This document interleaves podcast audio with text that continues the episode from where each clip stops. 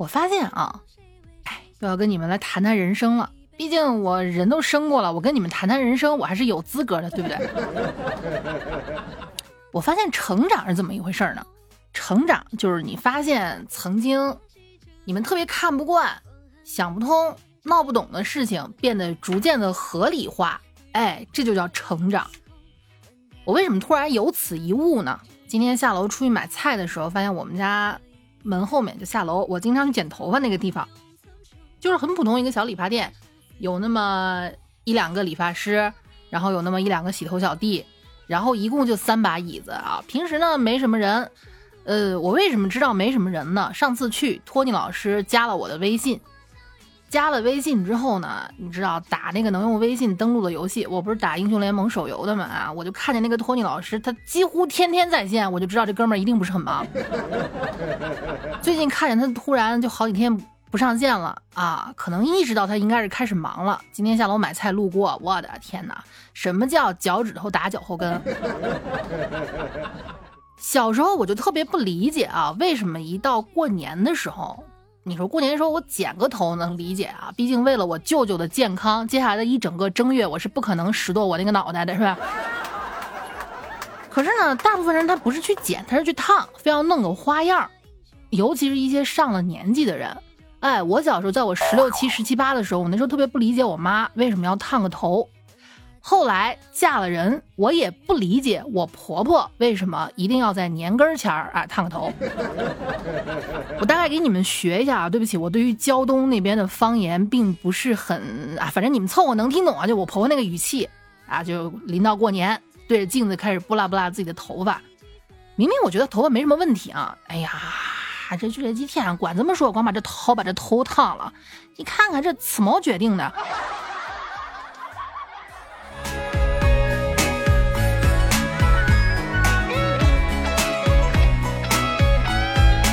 近两年我突然就悟了，为什么一定要在年前的时候烫个头？一是要样，二是到了那个年纪了啊，可能真的没有什么头发了，他烫一烫还显得很多。哎，所以啊，有时候一些艺术来源于生活，但并不完全准准确。比如那句歌词儿：“将头发梳成大人模样。”梳什么成大人模样？大人哪来的头发？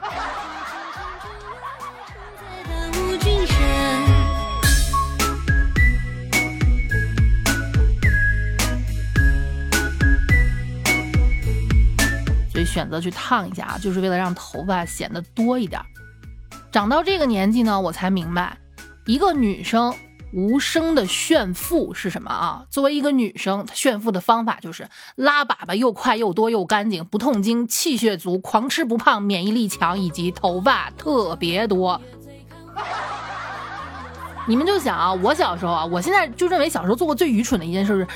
师傅，我这个我这头发太厚了，我热，我出汗，你给我打薄一点。他妈现在还打薄呢，你都给我接回来好不好？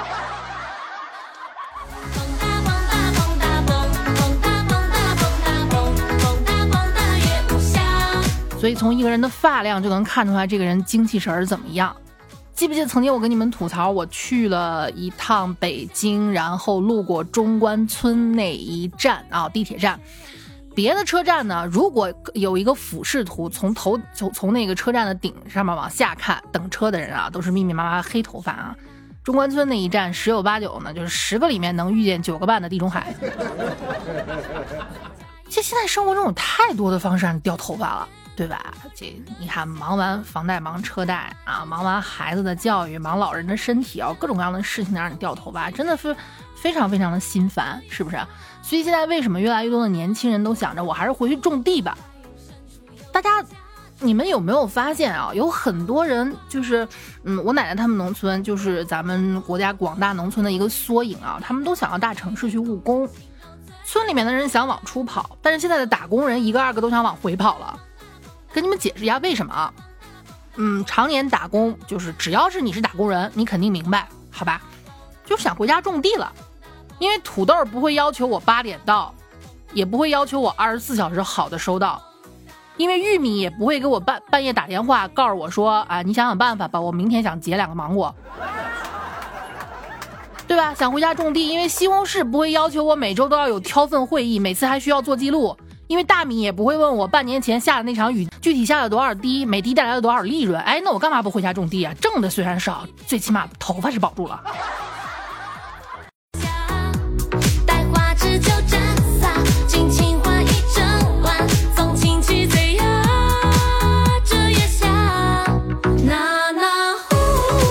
这不，前两天我奶奶才给我打的视频电话。我奶奶原先呢是嫌那个玩意儿麻烦啊，她自己又不会用微信，又不会干啥呢，就只有一个能打能接，就仅限于能通话的一个普通的老人机。前段时间呢才给她换了一个呃智能手机，就是那种挺普通的智能手机，她也能用啊，就声音也大，字儿也大的那种啊，她也能用。老太太呢自己没事就瞎琢磨，农闲时间嘛就就开始琢磨，哎，终于学会用微信，然后呢给我打电话了。前天给我打这个视频电话的时候，看见我正气喘吁吁的搁那举铁呢，我奶问我你干嘛呢？我说我减肥呢，健身呢。我奶问我健身是什么，我就给她仔细解释了一下，就是我需要把什么什么什么地方发力呀，我需要让我浑身的肌肉都运动起来呀，这样肌肉才不会慢慢变成脂肪呀。我奶奶想了半天啊，我奶奶说，你要是那么闲，你回来跟我一块种地吧。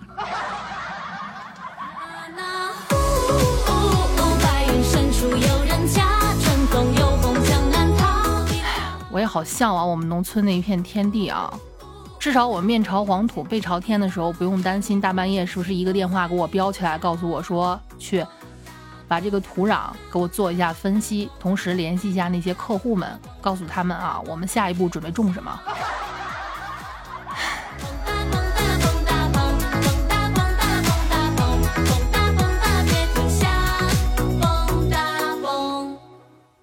我觉得啊，今年反正混成我这个样儿，哎，大家差不多也都快到家了，是不是？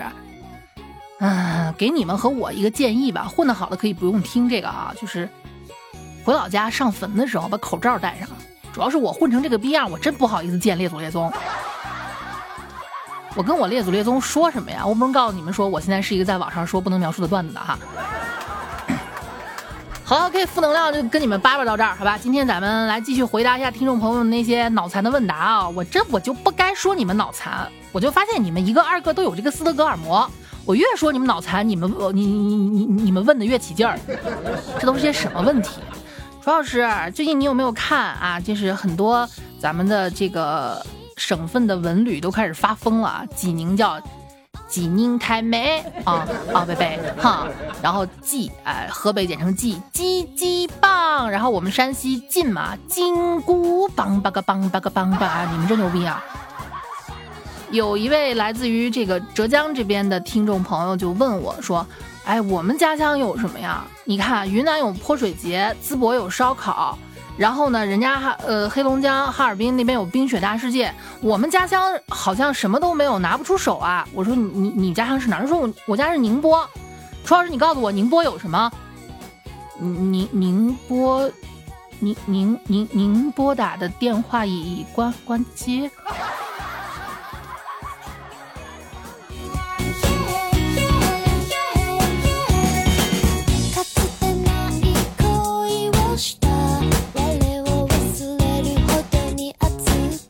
是有一个朋友是新加上的，好像对我有意思，他总爱问我在吗？我应该怎么回答？你就直接问他呀，你先说干嘛，我才决定在不在。我要说在，万一你跟我借钱呢？我要说不在，万一你要给我转红包呢？你看这个人真是哈。嗯，哎，这这这这一看是个程序员朋友，楚老师，编程最基本的术语 bug，就是你的这个程序出 bug 了什么的，这个有没有信达雅一点的翻译？就是翻译成呃中文，就确实我也很很装很很讨厌那种装逼的人，就是说话中英文夹杂。Well，呃，这个 deadline 什么时候 follow 一下啊？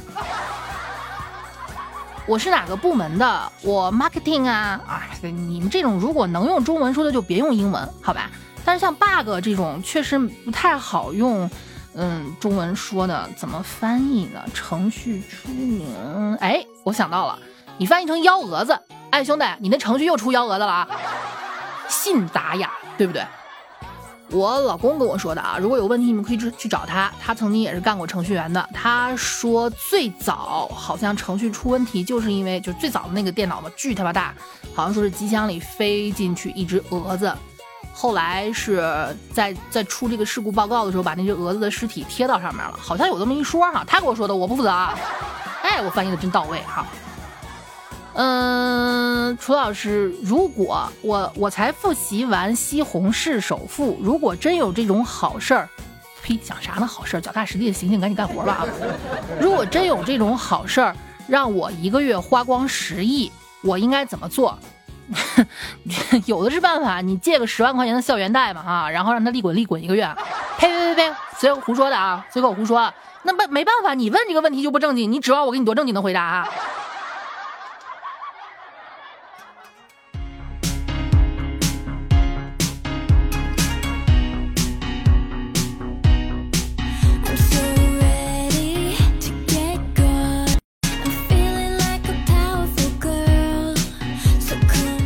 老师，我发现我越来越理解父母辈儿的审美了。我最近疯狂的爱上了凤凰传奇，以前觉得他们土，农业重金属，现在越听越带感哈。乌蒙山连着山外山，我可以能跟着他唱，唱完一整首。哎，楚老师，那你说如何评价凤凰传奇中曾毅的说唱呢？就是那个呦呦呦那个男的，呃，他怎么评价？首先，人家轮不到我评价啊。啊，当然非要评价一下他的说，曾毅老师的说唱应该是教父级别的吧？毕竟他教会了我父亲说唱嘛，教父级别的。我跟你讲，我曾经做过一个梦，这梦做的要多离谱也也有多离谱啊！同时也能说明这个凤凰传奇的国民度。我梦见一什么啊？我梦见我在打怪，打的就是玲花，就那个女主唱，好不容易快打死了，血特别的厚啊！我用尽十八般武艺，我们还五个人组着队带着宝宝去打他。好不容易快挂了，旁边曾毅开始又又又 chicken now，然后玲花就开始回血。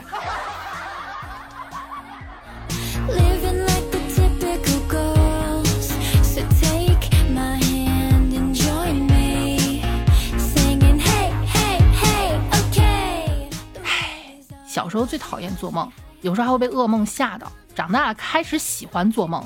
嗯，反正我认为做梦就是我长这么大玩的第一款盲盒哈，第二款盲盒就是榴莲，谁知道会开出什么玩意儿来呢？就有时候一些特别美好的梦境啊，就不愿意醒来。嗯，比如说梦见我发大财了，比如说梦见我出国旅游了，比如说梦见我跟一个小哥哥，我们俩在一个没人的房间拉着窗帘，开始关着灯。哎，各位，你们有没有想过一个问题啊？说就是，这话有点难以启齿啊。就是你们做过那种春梦吗？你们春梦里的男主角或者女主角，好吧，就是另外一半是谁啊？就是那个梦境真特别美好，醒来还会觉得面红耳赤，还挺羞耻。但是你要是问我，还愿意再做一遍，嗯嗯嗯嗯嗯，我愿意。有时候进行到那个叫什么玩意儿，就进行到那个。关键时刻一旦被人吵醒啊，我跟你讲，我能把所有的火都撒在啊吵醒我那个人身上，还有可能是我们家猫。当然了，也有人他做到关键时刻自然醒，比如说五年前的蔡尼玛，因为他完全没有接下来的经验，你让他怎么去对比？参考都没得参考啊！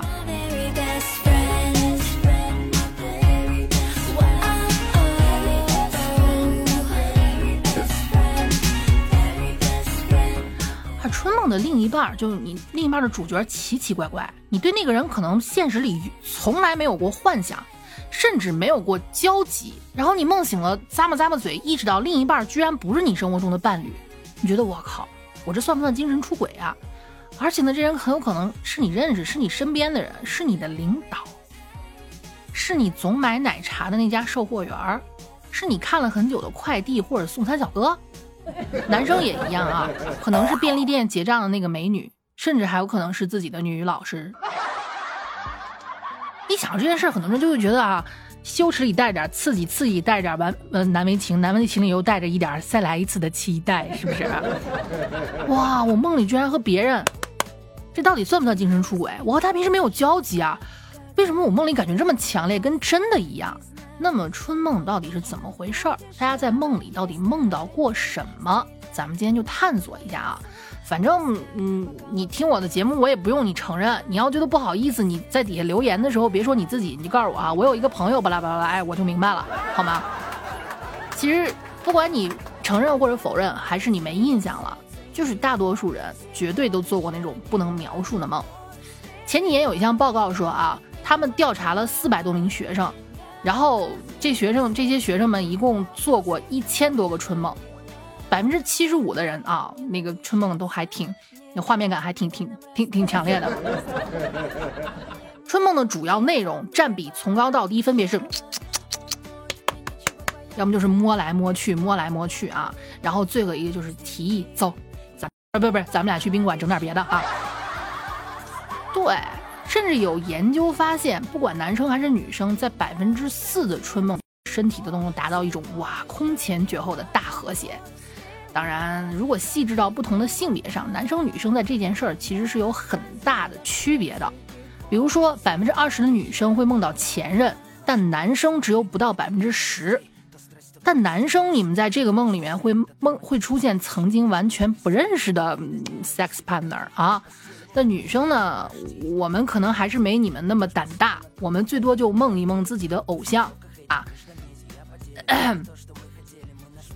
哎呀。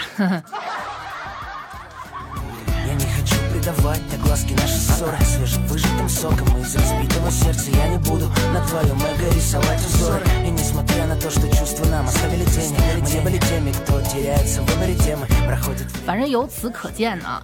男生们追求陌生人的刺激，女生们呢还是多少得有点感情基础的。另外，从这个行为来看，男人嘛，啊，这个你不管是在梦里还是梦外啊，他都比较主动，而且更有那个掌控力。我要掌控全局，是吧？而且呢，他们能把场景设置在不同的地方，包括各种室外的场景。哇，你们男人玩的真野啊！有过这个经历的，欢迎在评论区跟我讨论一下。你们可以说的隐晦一点，相信我，聪明聪明如楚老师，我是能看懂的。嗯。和男生相比，女生就含蓄了，大部分都是在室内，行为也保守。但是呢，可能女生还会带着一些不太好的因素，比如说被强迫这种负面内容哈。至于为什么我们会做这样的梦呢？点个赞，下期给你们仔细解释。